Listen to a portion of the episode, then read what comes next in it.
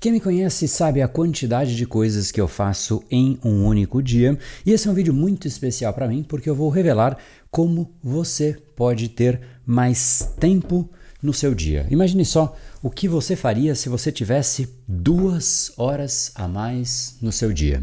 O que você faria? Seria na academia pela manhã? Você arrumaria a zona que é a sua casa? Sairia com seus amigos à noite? Leria mais livros? Não sei você, mas eu usei essas duas horas extras para fazer um mestrado em Londres em neurociência e neuropsicologia que exigia exatamente duas horas por dia, todos os dias durante anos. E uma coisa que eu decidi foi não parar o Brain Power para fazer, nem parar de ir na academia, não parar de ficar com a minha esposa, com a minha família, ou seja, eu não ia abrir mão de nada para fazer este mestrado, então eu tinha que criar duas horas de fato e eu quero exatamente compartilhar com você para que você também possa ganhar duas horas a mais todos os dias.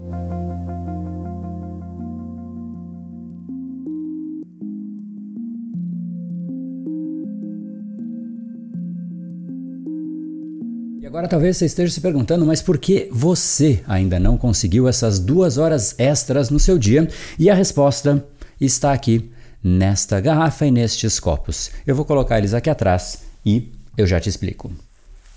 Então vamos lá agora, papel e caneta na mão e vamos para os fundamentos. Existem sete estratégias que você precisa aplicar na sua rotina até para que você prepare o seu cérebro para esse tempo adicional. E eu sei que pode parecer muita coisa dizer o número 7, mas no final você vai ver que elas se encaixam e viram uma única coisa. Existem sete chaves, então vamos para a primeira chave, que é a mais básica. Ninguém gosta de coisa básica, mas é como você querer construir um prédio sem fundação. O básico é essencial, sem a fundação, o prédio desmorona. Você precisa definir metas claras para aquilo que você deseja alcançar. Não tem como você ser mais produtivo sem clareza. Se você quer ler mais livros, defina quantos livros você quer ler por mês. Tenha metas claras. Isso ajuda o seu cérebro a ter direcionamento e, inclusive, a continuar, a ter mais resiliência. Eu gosto de pensar em metas como se elas fossem o equivalente ao oceano para a água, que no fundo é como se fosse a gravidade da água. Pensa comigo, o que acontece com a maioria da água dos rios? Ela simplesmente vai para o oceano. E obviamente isso não significa que a água vai direto. E a mesma forma para você, você não vai direto para sua meta. Você vai indo, mesmo que batendo aqui, batendo num rio, batendo no outro, numa parede, na outra, mas você vai andando, evoluindo e vai chegando. Thomas Edison, quando ele falhou mil vezes, ele continuou porque era tipo a água indo para o mar. Ele foi batendo, errando, testando, não dando certo, até que de fato ele conseguiu criar uma fonte de luz segura, acessível e de longa duração, que era o que ele queria, era a meta dele. Então, tenha o seu oceano, tenha a sua meta. A chave de número 2 é tempo de qualidade. Será que você já se perguntou por que, que, por exemplo, surfistas vão cedo para o mar?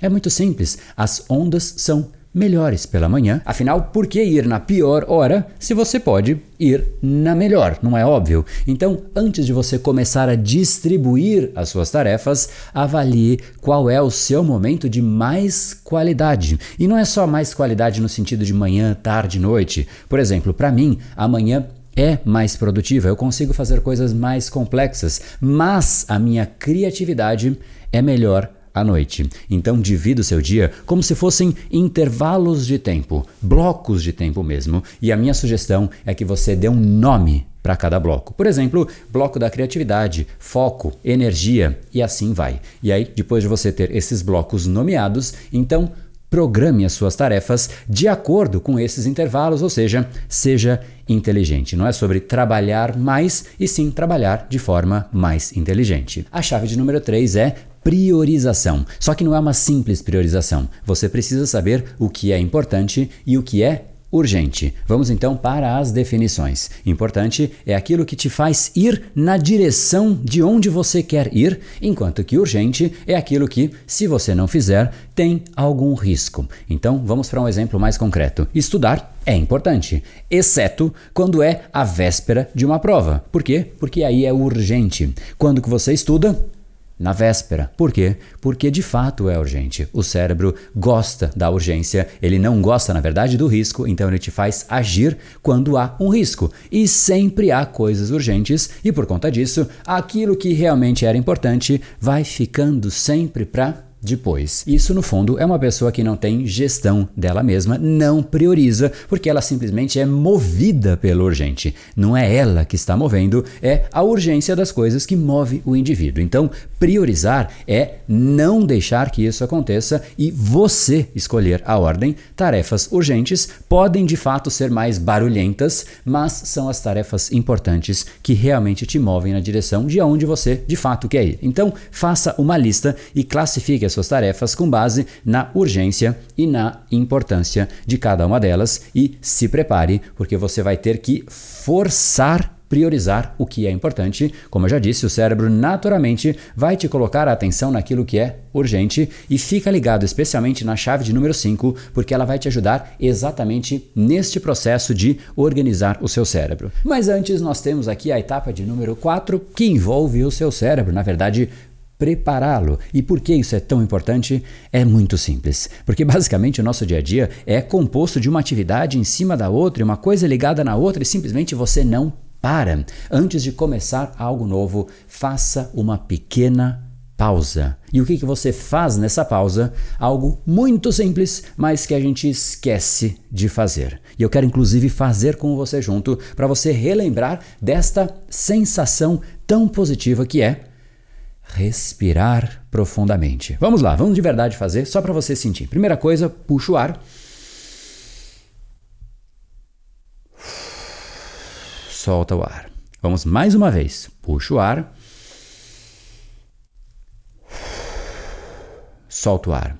Olha só que coisa fascinante, na verdade, a combinação de coisas que aconteceram exatamente em uma atividade super simples. A primeira coisa é uma quebra de padrão. Você vinha em uma série de atividades e você pausou. A segunda coisa é que você deixou claro para o seu cérebro que algo está chegando. Quando você para e puxa a respiração e de fato faz esse processo, em geral é diante de alguma coisa importante. Pensa nos atletas. O atleta, antes de começar uma corrida, ele para, puxa a respiração e se denota pronto para um início. E é exatamente isso o segundo ponto. O terceiro, não bastando, você oxigena o seu cérebro, fazendo com que ele de fato fique mais oxigenado, o que é benéfico para você realmente ter mais energia, mais intensidade, ajuda em foco, ajuda em concentração. Ou seja, você começa já com uma outra cabeça, com uma outra mentalidade e você cria um intervalo entre atividades. E isso é essencial para que você realmente consiga estar inteiro e íntegro naquilo que você se propõe a fazer. E esse simples ato pode ajudar a preparar a sua mente e o seu corpo para essa tarefa que está à frente.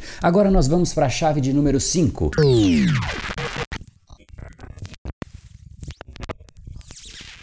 E eu sei que tudo isso que aconteceu aqui pareceu um problema técnico, não é? Mas isso tudo que aconteceu aqui é, na verdade, uma das técnicas mais importantes destas sete que nós estamos falando. E sabe por quê?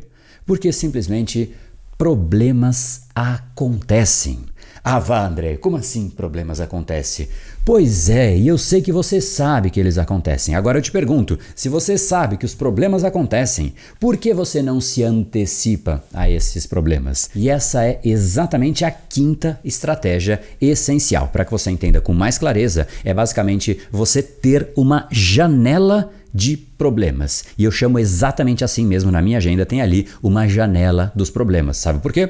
Porque vão surgir problemas ao longo do meu dia, assim como do seu também, e você já sabe o que o problema faz, não sabe? Ele ativa aquele senso de algo urgente, e aí o cérebro quer resolver aquilo na exata hora em que você descobre um problema, mas não mais para você, porque agora você tem a janela dos problemas. Você simplesmente destacando um problema, identificando algo que tem que ser solucionado, você aloca esse problema nesta sua janela e isso automaticamente acalma a sua mente e mantém você aderente àquela atividade que você tinha se proposto a fazer e você vai continuar fazendo. A minha janela dos problemas, em geral, é ali ao redor das 11 horas, então se algo estoura algum problema, eu deixo anotado para resolver às 11 horas e eu volto o meu foco para aquilo que eu tinha para fazer. Chave de número 6. A gente acha que trabalhar sem parar pode parecer produtivo, mas na verdade não é bem assim. Isso diminui a sua eficiência. Lembre-se que qualquer resultado valioso na vida é uma maratona e não uma corrida de curta duração. Uma técnica chamada Pomodoro, ela pode ajudar bastante nisso, ela é bastante conhecida e ela é muito simples, mas também bastante eficaz e ela envolve basicamente você trabalhar por 25 minutos seguidos e depois ter uma pausa de 5 minutos. E essa é uma excelente maneira de você dividir o seu tempo entre concentração e intervalos de respiração, de descanso de fato. E agora nós vamos para a chave final, vamos para os copos. E aqui eu vou te contar exatamente o que acontecia enquanto eu fazia o meu mestrado. Basicamente, eu ia deixando tudo para o final. E sempre que chegava no final do dia, Sabe o que acontecia? Eu estava morto. E aí eu entendi. Agora, apesar do torcicolo, eu entendi aqui que eu precisava mudar a minha jornada e eu precisava começar mais cedo. Além disso, eu percebi também que à noite a minha mente era é muito mais aleatória. Eu fazia de fato coisas aleatórias e na hora em que eu inverti, simplesmente colocando o mestrado antes para mim, inclusive por ser a coisa mais trabalhosa, mais desgastante o resto do meu dia inteirinho. Eu tinha uma sensação de já ter vencido no dia porque eu realmente tinha vencido. E eu vou resumir tudo isso em uma única técnica, como eu te prometi, mas antes, entenda que este copo aqui é o copo que representa a tarefa mais importante no seu dia. Em geral, o que, que a gente faz? A gente acorda e a gente acha que efetivamente nós temos um tempo enorme e parece de fato. Quando você olha para essa garrafa aqui, ela parece que ela vai preencher todos os copos simplesmente sem nenhum problema. Aí você começa a colocar o seu tempo aqui, aí você põe o seu tempo aqui e obviamente a tarefa principal vai ficando para depois porque ela é apenas importante. O cérebro prefere as coisas urgentes. E aí você vai pondo e pondo e pondo. E aí, quando chega na tarefa que de fato você tem que fazer, você só tem um pinguinho de energia. E algumas pessoas falam: ah, agora deixa para amanhã.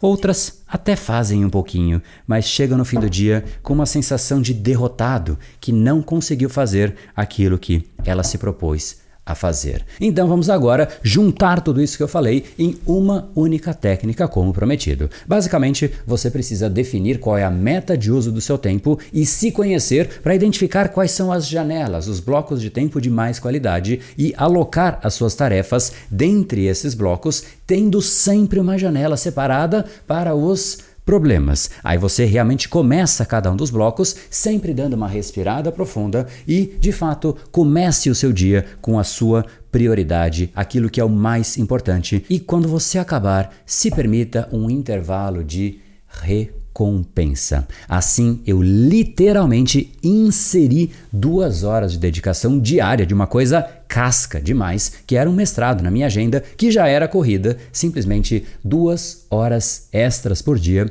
sem tirar nada. Então a chave final é fazer o mais difícil no começo, senão você vai passar o dia inteiro sofrendo por não ter feito aquilo e não vai ter energia e nem tempo no final, porque a sua água simplesmente evaporou ou foi para outras coisas.